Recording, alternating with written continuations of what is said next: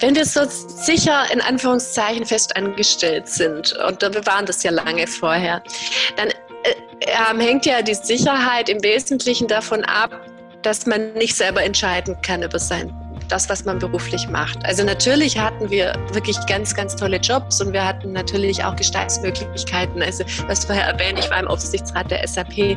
Das ist natürlich schon wahnsinnig toll. Und aber ob du es glaubst oder nicht, ich hatte 2011, war, mein Jüngster war da zwei, vier und sechs waren meine Kinder damals.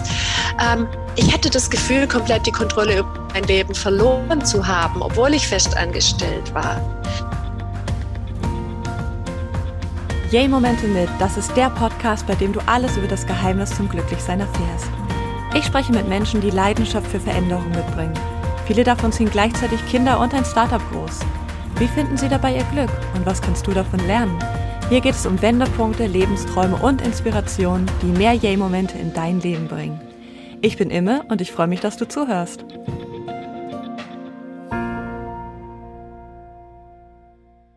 Herzlich willkommen zu einer neuen Folge von Yay Momente mit.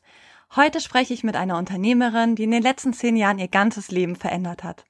Sie ist mit drei Kindern von Süddeutschland nach Norddeutschland gezogen, hat ihre Position als SAP-Aufsichtsrätin aufgegeben und gemeinsam mit ihrem Mann die Beratungsfirma Gezeitenraum gegründet. Zusammen beraten sie Firmen darin, den digitalen Wandel zu gestalten. Weil sie sich aber in einer Gegend mit wenig digitaler Infrastruktur niedergelassen haben, haben Inge und ihr Mann Christian sich auch noch zur Aufgabe gemacht, den Netzausbau in ihrer neuen Heimat voranzutreiben. Was das bedeutet und wie es zu diesen großen Entscheidungen kam, erfahrt ihr jetzt. Herzlich willkommen, Inga. Ich freue mich, dass wir jetzt sprechen. Hallo, Imme. Erstmal kurz der Hinweis, wo man dich findet. Auf Gezeitenraum.com, das ist die Homepage der GBR, die du gemeinsam mit deinem Mann gegründet hast. Auf Social Media, und zwar vor allen Dingen auf LinkedIn, Facebook und Twitter. Und im Buchhandel, denn du bist Mitautorin des Buches Design Thinking Schnellstart. Genau. Bei Instagram bin ich noch. Ah, okay. Ja, da bin ich selbst mhm. nicht ganz so viel, deswegen habe ich dich da noch nicht gefunden. Wir haben uns ja beide auf ganz witzigem Wege kennengelernt. Und zwar habe ich selber mit meiner Familie jetzt im Sommer in St. Peter-Ording Urlaub gemacht. Und als wir so am Meer waren, haben wir uns gefragt, wie es wohl wäre, in St. Peter zu leben. Und wir haben dann so ein bisschen gegoogelt über Auswanderer, die nach St. Peter gekommen sind. Und da haben wir euch gefunden, haben euch spontan angeschrieben und du hast ebenso spontan geantwortet, kommt doch einfach vorbei. Und einen Tag später saßen wir bei euch am Küchentisch erzählt, es kommen immer mal wieder Auswanderer zu euch. Und mich würde jetzt mal interessieren, was sind denn so die Themen, die ihr dann besprecht? Sind das immer dieselben Fragen, die ihr gestellt bekommt als Auswandererpärchen? Ähm, Im Wesentlichen tatsächlich. Also es ist irgendwie so ein Muster. Das sind ganz häufig ähm, Leute wie ihr, die also die meisten, die mit uns sprechen, haben tatsächlich auch Kinder, ähm, waren in St. Peter-Ording im Urlaub, finden das schön, ähm, würden gerne mehr dort Zeit verbringen, wo es ihnen so gut gefällt und ähm, sind sich aber nicht sicher, wo sie da landen und ob das alles so funktionieren kann. Ihr setzt euch ja selber für den Netzausbau in St. Peter ein, um die Digitalisierung von dort ja, voranzutreiben. Vielleicht erzählst du einfach mal von dem Camp, was jetzt eigentlich auch gerade stattgefunden hätte, wenn wir nicht gerade das Corona-Jahr hätten, auch von den Bürgermeistergesprächen, einfach alles, was ihr macht, um in eurer neuen Heimat die Digitalisierung voranzutreiben. Ja, das fängt eigentlich schon ewig, ewig bevor wir sogar hier gewohnt haben an. Ähm, also ab da, wo wir uns überlegt hatten, hier zu wohnen, von da bis es dann, bis es tatsächlich geklappt hat, waren es ja noch mal zwei Jahre. Und in den zwei Jahren haben wir schon angefangen, uns zu informieren, ähm, wie die, wie die Leitungen hier oben sind. Ja, also wir haben damals im Kraichgau gewohnt, hatten eine ganz schlechte, ich glaube, wir hatten so drei Mbit, eine drei Mbit Leitung oder so damals. Das war 2012 oder so, ähm, als wir entschlossen haben, nach St. Peter zu wollen. Und dann war eine der Fragen, gibt es dort eine, eine ordentliche Breitbandversorgung, weil wir im Kraichgau gemerkt haben, damals schon, dass das lange nicht ausreicht. Und sind damals schon ja. beim Bürgermeister vorstellig geworden. Der hat wahrscheinlich gedacht, was sind das für zwei Typen? Ja. ähm, ähm, warum brauchen die jetzt unbedingt, also warum sollen wir hier im Ort ähm, so einen guten Netzausbau haben. Ähm, es gab damals tatsächlich schon die Bürgerbreitband-Netzgesellschaft, die jetzt auch, also Gott sei mhm. Dank mittlerweile sind wir soweit, es wird ausgebaut, die jetzt ähm, ähm, also die jetzt ausbauen, die gab es damals schon. Die haben aber damals im ersten Anlauf es nicht geschafft, hier genügend ähm, Menschen davon zu überzeugen, weil die Menschen hier damals noch geglaubt haben, wenn man sich erholen möchte, dann braucht man ja kein Internet. Hm. So praktisch ja, Digital Detox, vollkommen hm. Natur und pur. Ähm. Und dann gibt es noch die Leute, die immer glauben, dass das dann auch äh, negative Energie produziert, ja? Mm, genau, also bestimmt auch in St. Peter, ja. Gen genau, es gibt natürlich die Skeptiker, die sowieso sagen, ähm, das brauchen wir hier alles nicht, wir sind ja froh, dass wir das nicht haben. Ähm, wobei die waren tatsächlich weniger. Ähm, äh, es war also in unserer Nachbarschaft waren wir schon ein bisschen beäugt, so als die Digitalen, als wir hierher zogen 2014, ähm, mhm. da haben sie schon so ein bisschen über uns gelächelt. Wir werden hier auch liebevoll als die Sofasitzer bezeichnet. Also wir haben große mhm. Türen im Wohnzimmer, ihr habt äh, nicht Tür und Fenster mhm. im Wohnzimmer, ihr habt es ja gesehen, als wir da waren. Und ähm, eine Zeit lang ging eine, eine, eine Umleitung bei uns am Haus vorbei. Das ist eigentlich ja nur ein Fußweg ah. an unserem Haus vorbei, aber jetzt ist es war eine Zeit lang Umleitung. Und dann haben die Leute so bei uns ins Wohnzimmer reingeguckt und haben uns immer mit dem Laptop auf dem Sofa sitzen sehen. Und seither sind wir die Sofasitzer und keiner kann sich so richtig Super. vorstellen, was wir eigentlich machen. Ja, und dass ihr arbeitet. Ja, genau, das ist, Lustig. ja, es gibt ja dieses Buch, sie nannten es Arbeit oder sie nennen es Arbeit, so wirken wir wahrscheinlich auf viele, die es von außen betrachten. Und macht euch das was oder sagt ihr, das ist einfach so, wir machen unser Ding? Wir finden es witzig. Also wir bezeichnen uns mittlerweile selber als Sofasitzer und wir hatten es ja gerade vom mhm. Bürgermeister. Ähm, ich glaube, bei ihm, da haben wir wirklich ein Stück weit auch was bewegt. Also, dass er, dass er schon früh gemerkt hat, ähm, doch, da ist was. Also, ich denke ja immer, wenn man sensibilisiert wird, achtet man auch mehr drauf. Und ich muss wirklich sagen, dass wir heute den Ausbau bekommen in St. Peter, dafür sind wir der Gemeinde dankbar, denn die haben sich da wirklich jetzt dahinter geklemmt. Ich denke auch aus Eigennutz natürlich, weil ähm, sie das auch brauchen für den Tourismus mittlerweile. Ähm, weil ich sage ja immer, es ist ja ich sage immer zu den Leuten, die sagen, die Leute sollen sich hier entspannen. Da sage ich immer, ja, aber für viele Leute ist es nicht entspannend, wenn sie kein Internet haben, kein gutes, ja.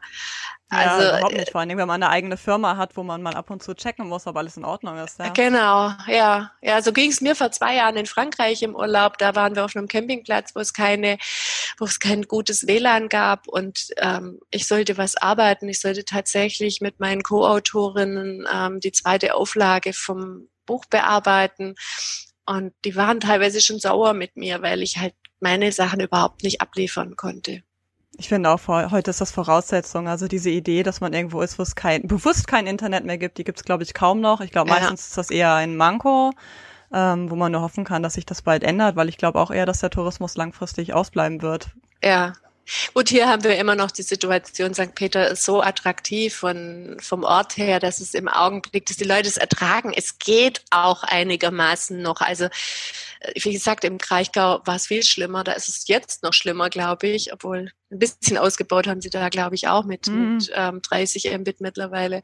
Aber mhm. ähm, ja, du lachst. Ich meine, was sind 30 Mbit? Also ich habe jetzt gestern einen Bericht gelesen im Zeitunternehmermagazin und da war es tatsächlich so, die haben mehrere Unternehmer interviewt, auch Handwerker, die sagen, unter 250 Mbit ähm, kannst du eigentlich heute in einem Gewerbegebiet nicht mehr guten Gewissens einen Betrieb aufbauen. Ja, das kann ich mir vorstellen. Also und wenn wir woanders sind, wir heulen dann immer so ein bisschen auf dem höchsten Niveau, glaube ich, weil wir ja in Frankfurt eigentlich die beste Verbindung in ganz Deutschland haben, weil in Frankfurt der Internetknoten durchfließt. Mhm da ist man schon, ja, da ist es schon schwierig, wenn wir dann woanders sind, ja, weil es eigentlich mhm. überall schlechter ist. mhm. Ja, aber es ist einfach businessrelevant heute. Ja. Was ich dich als nächstes fragen möchte, ähm, ich werde immer wieder gefragt, wie es eigentlich ist, mit dem eigenen Lebenspartner eine Firma zu führen. Und diese Frage gebe ich jetzt einfach mal an dich weiter. Gemeinsam zu Hause arbeiten und leben. In welchen Worten kannst du das beschreiben? Das ist wie eine gute Ehe. Ich finde es für mich persönlich auch ganz toll. Ich finde, es stärkt die Verbundenheit. Man arbeitet gemeinsam an einer Idee, ja. an einem Lebensentwurf auch. Und tatsächlich kriege ich diese Frage so regelmäßig, weil ganz viele Menschen sich das gar nicht vorstellen können, dass man alles miteinander teilt. Ich könnte es mir anders nicht mehr vorstellen. Also ich bin froh, gerade weil das, was wir machen, ja für viele Menschen so abstrakt sich anhört, ähm, dass ich mit meinem Mann über alles sprechen kann, was mich geschäftlich umtreibt. Und ähm, wir haben wirklich das Glück, dass wir eine, eine sehr stabile Beziehung haben. Ich glaube schon, dass man eine stabile Beziehung braucht, die auch eins, einiges aushalten kann. Denn ähm, so eine Firma zu führen, äh, zu zweit, bedeutet natürlich Kompromisse zu machen. Ähm, sich auch mal zu streiten, wer kriegt welchen Kunden, ähm, was machen wir ah, mit ja, dem so Kunden. Ah, ja, okay. das ist tatsächlich so. Ähm, das ist witzig, ja. Gut, das ist bei uns natürlich ganz anders mit so einem digitalen Produkt, das wir verkaufen. Da ist nee, eine Beratungsfirma ganz anders aufgestellt. Genau, ja, bei uns ist es dann schon so, also wenn, wenn jetzt hier so, also wir haben gerade wieder so einen ganz spannenden Kunden, kann ich noch nichts dazu sagen, aber einer, wo wir sagen, wow, wenn das klappt, das wäre schon mal wieder der Hammer. Ähm, cool. Und äh, das war sofort so, oh, wer macht den? wer nimmt den dann? Wer kriegt den? Gut. Ja. Und ihr könnt das nicht zusammen machen? Manchmal schon. Also viele Kunden, ähm, wenn wir zu zweit arbeiten können, also wir arbeiten eigentlich an jedem Kunden gemeinsam. Es ist einfach so, dass wir ähm, ja sowieso äh, uns über jeden Kunden auch unterhalten oder über die meisten Kunden unterhalten wir uns schon auch und, und, und beraten uns gegenseitig, was das Richtige ist. Aber natürlich ist einer von uns beiden federführend und ich glaube schon, dass man sich bei jedem Kunden auch entscheiden muss, wer ist da praktisch so jetzt der Federführende und ähm, der Hauptansprechpartner. So, ich sage mal so One Face to the Customer ähm, ist da schon auch wichtig. Ja, stimmt, verstehe. Die Veränderungen der letzten zehn Jahre für dich waren ja riesig. Geografisch, beruflich, sicher auch privat, weil in dieser Zeit ja auch eure Kinder von Kleinkindern zu Teenagern und fast Teenagern geworden sind. Was bedeutet für dich Veränderung? Ist das hauptsächlich eine Frage von Mut oder hast du da viele Gefühle von Unsicherheit, wenn Veränderungen anstehen oder setzt das ganz neue Energie frei? Was bedeutet für dich Veränderung?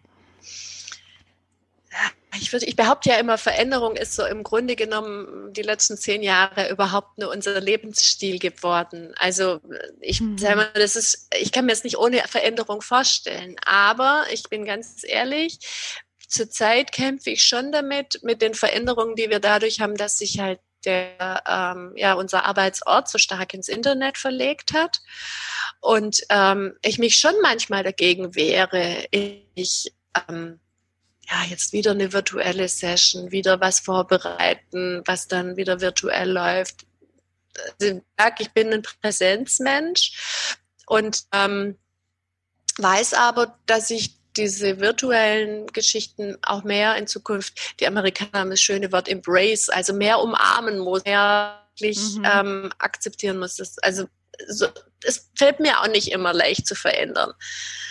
Ja, ich habe einen ganz schönen, ganz schönen Talk auf YouTube gesehen von deinem Mann, seinen kurzen Input, wo er über das Thema Veränderung spricht und sagt, dass äh, viele Menschen ja tatsächlich Angst davor haben, sich zu verändern, aufs Berufsleben bezogen zum Beispiel auch deswegen immer angestellt bleiben oder einfach auch nur immer in der gleichen Firma bleiben, obwohl sie vielleicht auch Ideen hätten, um mal irgendwas anders zu machen, sei es innerhalb der Firma, sei es eine Gründung oder was auch immer. Ähm, aber die Unsicherheit legt sie lahm. Und Christian hat in seinem Talk gesagt, Unsicherheit bedeutet gar keinen Kontrollverlust, sondern indem ihr beide euch selbstständig gemacht habt, hattet ihr eigentlich das Gefühl, jetzt haben wir unsere Zukunft wieder in der Hand. Jetzt haben wir mhm. diese Sicherheit wieder, die sich vorher angefühlt hat wie eine Unsicherheit. Das fand ich sehr, sehr spannend. Und ja, vielleicht kannst du davon noch mal so ein bisschen erzählen, um einfach anderen auch ein bisschen Inspiration zu geben, die sagen, ach, irgendwie würde ich so gerne, aber ich habe eben Angst vor der Unsicherheit. Naja, diese, wenn wir so sicher in Anführungszeichen fest angestellt sind, und wir waren das ja lange vorher, dann äh, äh, hängt ja die Sicherheit im Wesentlichen davon ab, dass man nicht selber entscheiden kann über sein, das, was man beruflich macht. Also natürlich hatten wir wirklich ganz, ganz tolle Jobs und wir hatten natürlich auch Gestaltungsmöglichkeiten. Also das vorher erwähnt, ich war im Aufsichtsrat der SAP. Das ist natürlich schon wahnsinnig toll. Und aber ob du es glaubst oder nicht, ich hatte 2011, waren, mein Jüngster war da zwei, vier und sechs waren meine Kinder damals. Ähm, ich hatte das Gefühl, komplett die Kontrolle über mein Leben verloren zu haben, obwohl ich fest angestellt war. Also ich hatte so dieses Gefühl, du kannst mit diesen drei Kindern jetzt dich nicht mehr so frei bewegen. Du musst jetzt warten, also alles, was du gerne machen möchtest, ist so gebunden an diese kleinen Kinder und an diese Firmen, natürlich dich mit den kleinen Kindern nie dir keine weiteren Entwicklungsmöglichkeiten in der Form bieten wird, wie du sie vielleicht in dem Alter gern hättest. Und da war ich Anfang 40. Und ich habe mich damals wirklich eher, eher, ich habe gedacht, das klingt jetzt vielleicht blöd, mein Leben ist in so einer Sackgasse gelandet. Das war's jetzt mit Karriere und bis ich, ich habe dann immer gerechnet, habe dann so gedacht, ah, bis die Kinder aus dem Haus sind, wie blöd das klingt, oder? Bin ich, ähm, naja. Es waren ja damals noch, ich sag mal, mindestens zehn Jahre, ja, und dann habe ich gedacht, so mit 55, da machst du auch keine Karriere mehr. Und ich habe so gedacht, mhm. beruflich war es das jetzt. Also ich vielleicht manchmal mit so einem Parabelflug, der so nach oben geht und dann irgendwie Aha. Mitte 40 schon wieder so nach unten. Und ich dachte so, okay, das war's jetzt. Jetzt muss ich dich irgendwie arrangieren. Interessant eigentlich, weil du standst ziemlich weit oben und ja. hättest vielleicht auch einen ganz anderen Weg gehen können, ne? jetzt in andere Aufsichtsräte von anderen Firmen. Ja, aber es war's. Also ja. sehr interessant finde ich, dass du das so als Stagnation empfunden hast, obwohl du ja eigentlich auf einem, ja, wie du halt sagst, ja. einer Spitze deiner Karriere warst. Aber jetzt bist du noch weiter oben. Mhm. Ich finde ja immer, die Gründung ist eigentlich noch die Steigerung von einer hohen Position im Angestellten-Dasein, weil man ja eine, eine Persönlichkeitsentwicklung durchmacht, ähm, ganz neue Themen für sich entdeckt, ganz Neues lernt. Ja, und auch dieses, also dieses Wagen, also der diesen Spruch ähm, ähm, ähm irgendwie let go, ähm, hold on to let go oder so heißt das. Das finde ich eigentlich ganz spannend. Und ähm, mhm dieses Loslassen und dann merken, man gar nicht ins Nichts. Das ist, äh, das tut total ja. gut. Das ist eine ganz, ganz tolle Erfahrung. Ist ein bisschen vergleichbar. Mhm. Ich habe mal so, eine, so, so, ein Teamtraining mitgemacht. Da mussten wir so, mussten wir uns abseilen ähm, von so einer Wand. Und wir an einer Stelle sagte der, dieser, dieser Klettertrainer, jetzt lasst euch mal einfach ins Seil fallen. Lasst einfach mal los. Oder auch so in den Kletterparks hat man Aha. das manchmal. Und dann so dieses Gefühl, oh, okay, hält der Strick, ähm, der jetzt, an dem ich jetzt hänge, oder dieses, dieses Seil, hält das mich oder nicht? Oder komm jetzt, ach ja, komm, das wird schon. Und immer wieder festzustellen, irgendwie, das, das geht immer wieder. Auch jetzt mit Corona mhm. im März dachten wir, oh Gott, und, und jetzt entspannen wir uns schon wieder. Vielleicht war Corona auch dafür gut, dass man gemerkt hat, das wäre so der Worst Case. Ach, genau. Wie gehe ich mit so einer Situation um? Also wenn man es jetzt, es gibt natürlich auch sehr viele Nachteile, ganz klar, aber wenn man es reframe will, dann vielleicht so. Ja, genau. Für ja. euch stand ja aber zuerst der Traum vom Meer da und dann kam die berufliche Veränderung. Ja. Ne? Wir wollten unbedingt in St. Peter-Ording wohnen. Ja, schön. Obwohl ihr beide nicht daherkommt, finde ich super. Man hört ja auch immer noch deinen süddeutschen Akzent, was ich sehr sympathisch finde. Ja, kriege ich nicht los. Wie haben denn eure Kinder das mitgemacht? Haben die den Traum vom Meer geteilt oder wie haben die diesen Wechsel miterlebt? Ähm, dadurch, dass wir ja da, wo wir vorher gewohnt haben, auch nicht wirklich heimisch waren. Also ich komme von der Schwäbischen Alb und Christian kommt ja aus Kiel. Und ähm, die Kinder sind immer im Nachbarort zum Kindergarten gegangen und auch in die Schule. Also es gab bei uns im Ort einen Kindergarten und es gab auch eine Schule, aber die hatten keine entsprechende Betreuung, die für uns gepasst hätte. Und dann sind die immer schon, die haben eigentlich, die hatten keine große Verbindung zu diesem Ort, würde ich mal sagen.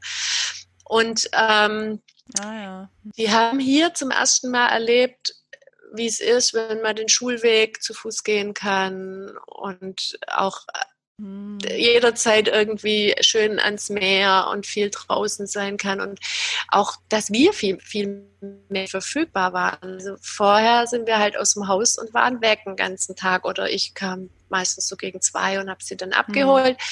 Mhm. Ähm, oder Christian hat sie abgeholt. Wir haben das eigentlich immer schon gemacht, dass wir uns abgewechselt haben. Aber jetzt sind wir da. Wir sind eigentlich, außer wenn wir beim Kunden wirklich unterwegs sind, sind wir da, wir sind greifbar. Und ich glaube, das genießen sie sehr. Und ähm, der Kleinste, der hat damals, der war damals gerade fünf geworden und der hat damals gesagt, ich will aber gar nicht weg. Und das dauerte irgendwie zwei mhm. Tage. Und dann haben wir gesagt, so, und jetzt, was wäre, wenn wir jetzt wieder zurückgingen? Nein, Mama, ist total schön hier. okay. Also das hat es fiel ihnen eigentlich. Aber ich, mhm. sie waren auch alle noch nicht in der weiterführenden Schule. Ich glaube, wenn man sie jetzt so als Teenager, wo so die Peer Group total wichtig wird und die Freunde verpflanzen würde, wäre nicht schwieriger. Mhm. Ja. Obwohl es dann ja auch wieder Leute gibt, ne, die oder Kinder, die mit ihren Eltern ins Ausland ziehen, kenne ich auch eine, die hat das total genossen. Also es ist natürlich auch ein bisschen typabhängig, aber ich glaube, es macht auch ganz viel aus, mit welcher Motivation die Eltern umziehen und wie sie das zu Hause kommunizieren. Mhm. Also ob sie es wirklich als Chance ja. sehen und sagen, wow, du ziehst jetzt in ein anderes Land, lernst eine andere Sprache oder du wohnst an, am Meer und bist in der Natur, was wir sowieso alle mögen als Familie. Oder ob das eher so ein bisschen ist, oh, man wird jetzt versetzt in der Firma und hadert selber mit diesem, mhm. mit dieser ähm, Veränderung. Ich glaube, dass sich das sehr stark auch auf die Kinder spiegelt. Ja, ich glaube, das ist ja generell so mit Kindern. Also du transportierst immer das, was du selber befürchtest, auf die Kinder. Ja, was auch ein bisschen unheimlich ist. ja, ja, es ist aber so. Ich glaube, also ich glaube auch häufig, wenn ich das gesehen habe, wie schwer sich manche Eltern oder Kinder getan haben, sich von den Eltern morgens in der Kita zu trennen. Ja, gut, vielleicht bin ich einfach ja. nur eine Rabenmutter, aber meine Kinder hatten dieses Gefühl nicht. Ich hatte es aber auch nicht, ja. Also ich glaube, das ist ein Zeugnis von einer sehr starken Bindung. Ja. Davon bin ich überzeugt, ja. Wenn man, wenn die Kinder gehen können und immer wissen, dass du sie immer wieder auffängst, das ist eigentlich das Schönste, was es geben kann. Ja. Hm. Ja, noch zum Thema Veränderung. Eine der Methoden, um das Thema Veränderung anzugehen, ist ja die Methode des Design Thinking. Und ich habe von dir gelesen, dass du gesagt hast, so eine neue Methode muss man lernen wie Fahrradfahren. Wie lernt man denn so eine Methode und für was kann man die eigentlich alles verwenden? Ähm, ja, ich muss immer so lachen. Es sind natürlich diese neuen Methoden sind ja immer dann so. Also ich habe ja selber, als ich aufs Training 2011 gedacht, oh Gott, wieder so eine, diese durchs Dorf treiben, wieder so eine neue Mode. Und ähm, das höre ich natürlich ähm, allenthalben von Mitarbeitern bei Kunden bis hin zu Freunden oder im, im Familienkreis oder so. Es ist natürlich immer so ein bisschen, so ein bisschen behaftet mit, was ist das denn? Und mhm. ähm, ja, wie macht man das? Also indem man es halt nicht nur einmal macht, ich meine, setze ich mich einmal aufs Fahrrad und versuche Fahrrad zu fahren, ohne dass ich Fahrrad fahren kann, dann ist Fahrradfahren kein schönes Erlebnis. Aber ja, da muss ich halt am Anfang vielleicht mit Stützrädern fahren ähm, und dann macht es mir schon ein bisschen Spaß und irgendwie, wenn ich es dann hundertmal auf dem auf dem Fahrrad mit Stützrädern probiert habe, das kennt man ja selber, irgendwann haben die Eltern das dann abmontiert und dann sitzt man da mhm. drauf. Und der nächste Schritt ist, dass man sich mal traut, die Hände vom Lenker zu nehmen und ein Bild gezeigt mit so weit ausgebreiteten Armen. Film, also, also es gibt ja das auch oft in Filmen, dass Leute dann so den Berg runterfahren, die Arme ja, ausgebreitet genau. haben. Und das doch mhm. dann so das, was ist. Und, aber das passiert nicht, indem man nicht dem Ganzen eine Chance gibt, indem man es nicht will, indem man nicht bereit ist, mal vom Fahrrad runterzufallen ähm, und immer wieder aufzusteigen. Du sagst deinen Kunden dann auch immer wieder dranbleiben und bist selber so weit, dass du sagst, diese, diese Methodik hat mir selber weitergeholfen in meinem privaten und beruflichen Leben? Auf jeden Fall. Also ich glaube, ich ohne Design Thinking hätten wir den Schritt nicht gemacht. Also zum einen hat es uns natürlich die Möglichkeit gegeben, ein Geschäftsmodell darauf aufzubauen, aber auch die dahinterliegende Philosophie ähm, hat uns an ganz vielen Stellen immer wieder weitergeholfen, auch für unsere eigene Unternehmertätigkeit. Und was ist die Philosophie? Also diese Philosophie des wirklich des Iterierens, des Weitermachens, des, ähm, ähm, oh, ähm, das immer genau hinzugucken auch. Also was die Leute ja oft reduzieren, sie Design Thinking ja auf Brainstorming und Prototyping. Aber das ist halt erst relativ weit hinten, beziehungsweise wenn ich das gemacht habe, dann muss ich wieder nach vorne und muss wieder die aufhalten. Und ich muss immer wieder in Zweifel ziehen, ob das, was ich für wahr halte, tatsächlich wahr ist. Und ich glaube nur, wenn man das kann, wenn man das ist immer wieder in Frage stellen, auch gelernt hat. Und das ist das Schöne am Design Thinking. Man kann es so spielerisch lernen. Also man ja, ja. kann es anfangen und kann ein bisschen damit spielen und sich nach und nach auf einmal hat man so Aha, also man hat immer wieder Aha-Erlebnisse. Ich habe heute noch Aha-Erlebnisse, wo ich da sitze und denke, ach, deshalb soll ich das im Design Thinking so machen. Ah. Okay. Ja, da steckt ja was dahinter, da steckt ja noch mehr Aha. dahinter. Und, mhm. und so ist es doch im Unternehmertum auch. Du startest und denkst, du hast eine Idee und du weißt, was du willst und mega und dann begegnen dir Kunden und interpretieren deine Idee neu und du denkst, ja, das stimmt. ja stimmt eigentlich. Also man, es, ja. man kriegt immer wieder so dieses, so die kleine Schubse auch, auch beim Fahrradfahren. So immer mal wieder, die Eltern müssen immer mal wieder ein bisschen ja. anschieben, aber ähm, und dann entwickelt man so seinen eigenen Stil und das ist bei Design Thinking halt mhm. sehr offen. Und ich sage immer zu den Kunden, Design Thinking macht man nicht einmal im Workshop. Das kann man lassen. Das ist wie einmal joggen gehen da kann ich nicht erwarten, dass ich danach fit bin und schlank und besseres Herz-Kreislauf-System habe.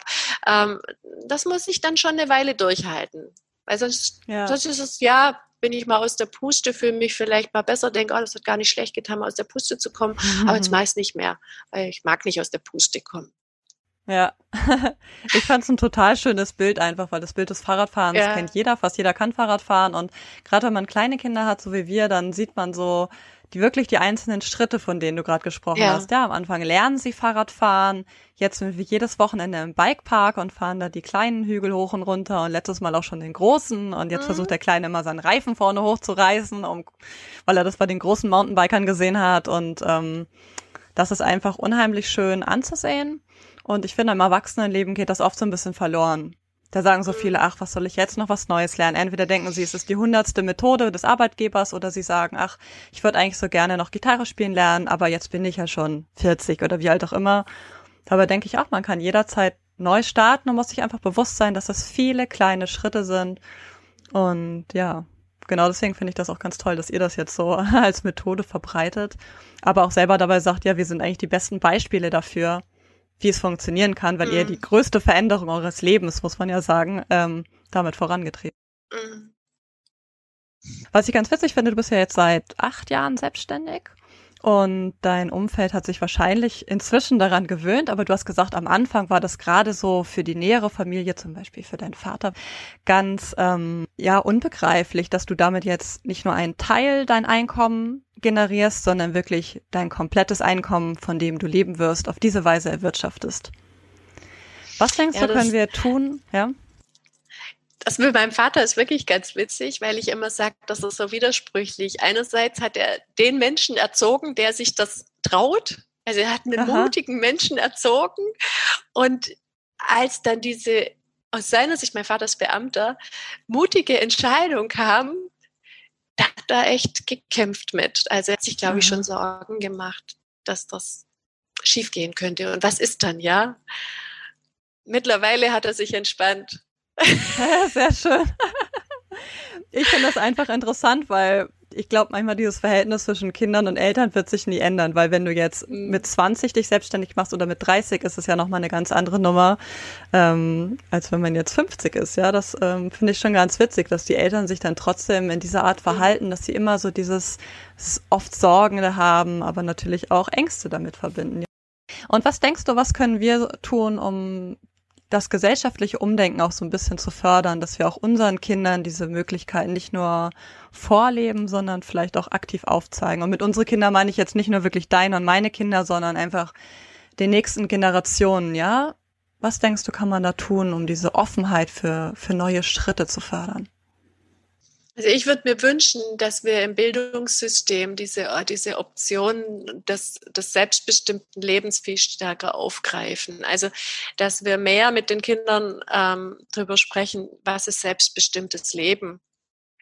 Ähm, ich kann mich an meiner Schulzeit überhaupt nicht dran erinnern. Das hat man vielleicht mal in Religion angesprochen. Ähm, aber ansonsten kam das in meiner Schulzeit überhaupt nicht auf und ich glaube auch, dass meine Kinder also mein ältester Sohn ist jetzt in der zehnten Klasse, vielleicht wird es mal angesprochen, aber nicht irgendwie auf Dauer auch so. Was bedeutet Pubertät? Was, ähm, also wo ja viel entsteht, ähm, wo, wo man sich orientiert, wie will ich als Erwachsener sein und da anfängt, sich drüber ähm, Gedanken zu machen. Ja. Und ich glaube, äh, diese Option, die wird, die wird in, in den Schulen nicht ja, es ist natürlich auch schwer, weil ich glaube, es gibt ganz wenig Menschen, die das können. Also ich glaube, hm. leider gibt es viel zu viele Menschen, die nicht danach streben, weitgehend selbstbestimmt zu sein. Das kann man mir jetzt vielleicht angreifen, aber sehe ich so ein bisschen so. Und ich glaube, wir müssten das früher verankern. Und natürlich gehört dazu auch, dass Dinge schiefgehen. Aber hey, ja. ja, dann gehen sie schief. Es gibt immer Rückschläge im Leben. Und jetzt gibt es natürlich Dinge, die werden auch nicht mehr gut, ja, das auch, auch das gehört zum Leben, aber die meisten Dinge werden wieder gut und dürfen auch wieder gut.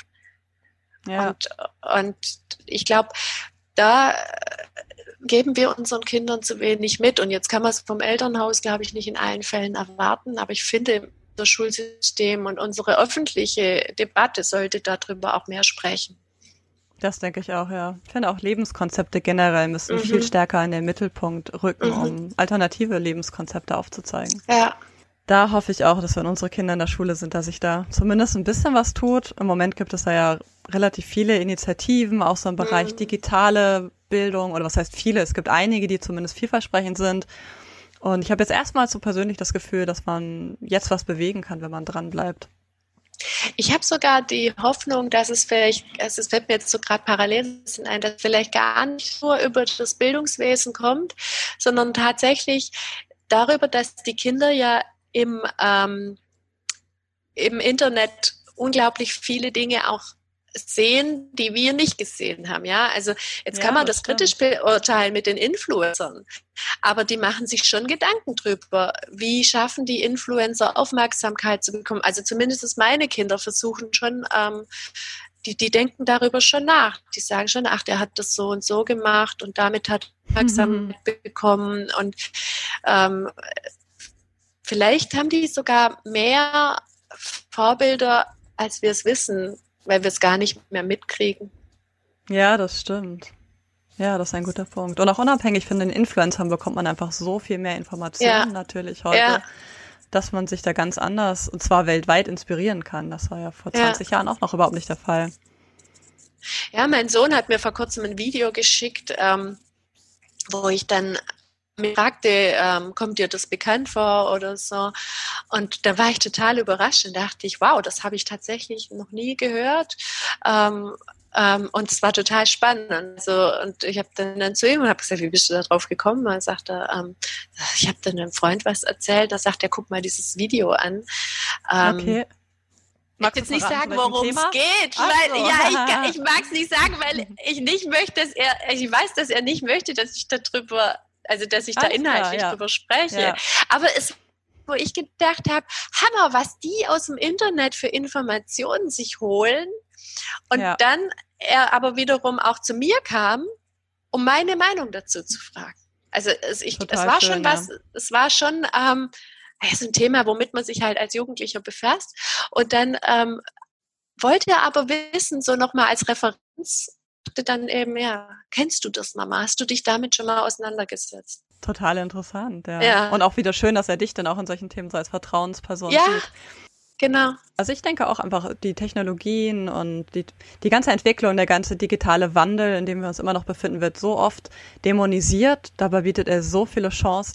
Und die Kinder können das viel besser beurteilen teilweise als wir. Ich muss so lachen, wenn ich zurzeit auf Facebook sehe, wenn die so über diese Effekte von diesen Corona-Demonstrationen oder sowas sprechen und, und sich da teilweise echt ich sag mal, manipulieren lassen. Und dann habe ich vor kurzem, äh, war die hm. Situation, wie viele Menschen waren irgendwie am 3.8. in Berlin und dann die haben die Veranstalter ja irgendwie behauptet, eine Million und haben diese Bilder gezeigt, Vergleiche mit der Leute. Und ich bin selber ins Nachdenken gekommen und dachte so, ja, okay, das sieht jetzt schon komisch aus, so, wenn man die Bilder vergleicht. Und ich hatte mich dann schon informiert und habe ich gedacht, jetzt frage ich mal meinen Sohn, was er davon hält, meinen Großen. Und dann guckt er mich an und sagt, Mama, das ist doch fake, das sieht man doch. Also sieht man doch einen ganz anderen Ausschnitt genommen haben. Und Mama, überleg mal, Berlin hat vier Millionen Einwohner. Wenn da eine zusätzliche Million dazukommt, das merkt man doch. Sagt er jetzt. Ich musste lachen. Und dann sagt er, Mama, das ist, das ist Internet. Das stimmt nicht alles, was da steht. Ja, die wachsen mit einer ganz anderen Sensibilisierung auf, ne? ja. Cool. Und die sind gewohnt, das irgendwie zu überprüfen und, und, und da sensibel, sensibel dafür zu sein, also zumindest, wenn sie einigermaßen clever sind. Ja, das ist echt toll. Ich finde, dass ich hatte in meinem letzten Podcast ähm, den Christoph Verend, mit dem ich darüber gesprochen hat, ob wir eigentlich Vorbilder sein können oder wollen oder müssen für unsere Kinder. Und er sagte daraufhin, er findet, dass unsere Kinder oft eigentlich die Vorbilder für uns sind, in dem Sinne, dass wir auch ganz viel von unseren Kindern lernen können. Und ich finde, das ist einfach auch wieder so ein ganz tolles Beispiel dafür, dass man sich innerhalb von einer Familie und auch zwischen Generationen gegenseitig bereichert und es nie einseitig ist. Es ist nie so, dass mhm. derjenige, der älter ist oder mit der mit mehr Lebenserfahrung wertvollere Erfahrungen hat, sondern er hat andere Erfahrungen. Du hast halt diese Erfahrung, dass du noch analog aufgewachsen bist, dass du schon viele Jahre gearbeitet hast und so weiter und diese Expertise kannst du weitergeben. Und deine Kinder haben eine ganz andere Perspektive und dementsprechend auch eine andere Expertise. Das finde ich einfach toll. Deswegen finde ich Familie auch so toll. ja, und ich würde mir aber auch wünschen, dass wir diese, diese Altersunterschiede viel, viel mehr schätzen und mehr als ergänzend auch sehen und dass wir auch nicht so in, in dieses, was ich vorher als Parabelkurve beschrieben habe, auch mit dem Beruflichen ja. kommen. Also ich finde es so schade, dass Menschen, also natürlich fiebern viele auf ihre Rente hin, ja, aber eigentlich finde ich es schade, wenn dann Leute mit Mitte 50 oder Anfang 50 anfangen, sich darauf zu freuen, dass sie in 15 Jahren dann nicht mehr arbeiten müssen. Total schrecklich, und, ja. Also. Und, und die Menschen, die haben so viel erlebt, die haben so viel Wissen, Lebenserfahrung, Dinge, die Total. sie können. Und wir haben dafür kein Modell. Wir, wir haben nur das mhm. Modell so. Und dann kriege ich endlich Geld, ohne dafür zu ar arbeiten zu müssen. Und dieses, auch diese, ja, dieses, dieses Empfinden Arbeit gegenüber, das, das finde ich so, das, also unvorstellbar, ja. Ich kann es verstehen, aber ich finde es trotzdem unvorstellbar, dass wir im Jahr 2020 hier sitzen und, und drüber reden, dass, dass, dass Menschen darauf hinfiebern, nicht mehr arbeiten zu müssen. Ja, und alles für die Rente sparen. ja. Wir müssen unseren Kindern echt beibringen, dass es, dass es kein Ziel ist, irgendwann nicht mehr arbeiten zu müssen. Dieses Gefühl, was ich beschrieben habe mit Anfang 40, wo ich dachte, mein Leben ist vorbei, weil bis die Kinder aus dem Haus schon in Rente. Finde ich auch unvorstellbar. Und so schade. Also es ist so toll, wenn man Leute sieht, die 70 oder 80 sind und die wirklich noch arbeiten. Ich finde das bewundernswert, ja. weil es bedeutet, dass sie immer ja. noch ähm, Erfüllung daran finden. Bereicherung. Ja. Es gibt ja einen, ähm, ich weiß nicht, ob du den Film kannst, ähm, Der Praktikant heißt der. Ähm, nee. Jetzt muss ich gerade überlegen, ich bin nicht so gut immer daran, Filme zu ändern. Ich glaube, der ist mit Robert De Niro, der sich als Praktikant in einer jungen Modedesignfirma anstellen lässt, weil er sagt, jetzt mit 70, ich stehe voll im Leben, ich möchte nochmal was Neues beginnen, nachdem meine Frau verstorben ist, also wirklich einen neuen Lebensinhalt sucht. Und diese Firma befindet sich genau dort, wo er früher gearbeitet hat. Aber es war eine ganz andere Firma. Und ähm, das ist ein ganz toller Film, den ich dir wirklich ans Herz legen kann. Einer von meinen Lieblingsfilmen, weil er wirklich so zeigt, wie dieser alte, charismatische Mensch dann sich mit mhm. der ganz jungen Geschäftsführerin anfreundet, ähm, als ihr Babysitter aushilft und beide auf ihre Weise wirklich ganz neue Inspirationen finden. Also mhm. wirklich schön, ganz toll gemacht, ja, eine Idee, finde ich. also der Praktikant, ja. sehr empfehlenswert. So, liebe Inga, sehr schön. Ich möchte dir zum Abschluss noch drei Fragen stellen, die ich allen äh, stelle, die bei mir im Podcast sind. Die erste Frage lautet, wo möchtest du lieber wohnen? Auf einer von Google regierten Insel oder in Deutschland, so wie es jetzt in 2020 ist? Deutschland 2020. Alles im Leben wird ein bisschen besser mit? Leichtigkeit. Mhm, schön. Was war dein letzter Yay-Moment? Oh, jetzt muss ich echt überlegen. Ah, ich habe so viele Yay-Momente. Ich habe ein Yay-Leben. Ja, das ist auch eine tolle Antwort. Wir fragen das ja immer nach, weil wir sagen, die kleinen Yay-Momente im Alltag gehen einfach so schnell verloren, wenn man sie sich nicht ständig bewusst macht oder sie vielleicht auch dokumentiert. Das ist ja so ein Antrieb von unserem ähm, Online-Tagebuch. Mhm. Ähm, deswegen stelle ich die Frage immer ganz gerne zum Abschluss. Deshalb musste ich ja auch drüber nachdenken, wahrscheinlich, weil ich sie zu wenig dokumentiere. Aber ich glaube, ich habe echt Momente. Total schön. das ist ein super Abschlusswort. Also, ob Leben auf dem Land, neue Wege im Arbeitsleben gehen oder eine neue Arbeitskultur aufbauen, für all das hattest du jetzt ganz tolle Anregungen. Ganz, ganz lieben Dank, äh, liebe Inga. Und ähm, wer dazu noch Fragen hat oder sich in Sachen Digitalisierung beraten lassen möchte, findet eure GBR auf gezeitenraum.com. Liebe Inga, ganz herzlichen Dank für das wunderbare Gespräch und diese tollen Inputs. Ich bedanke mich immer, das war super. Ja, ich fand auch, es hat echt Spaß gemacht. Also, das waren die Yay-Momente mit Inga. Ich freue mich sehr über alle, die zugehört haben. Und wenn dir diese Folge gefallen hat, freue ich mich, wenn du sie mit anderen teilst und in der nächsten Folge wieder dabei bist.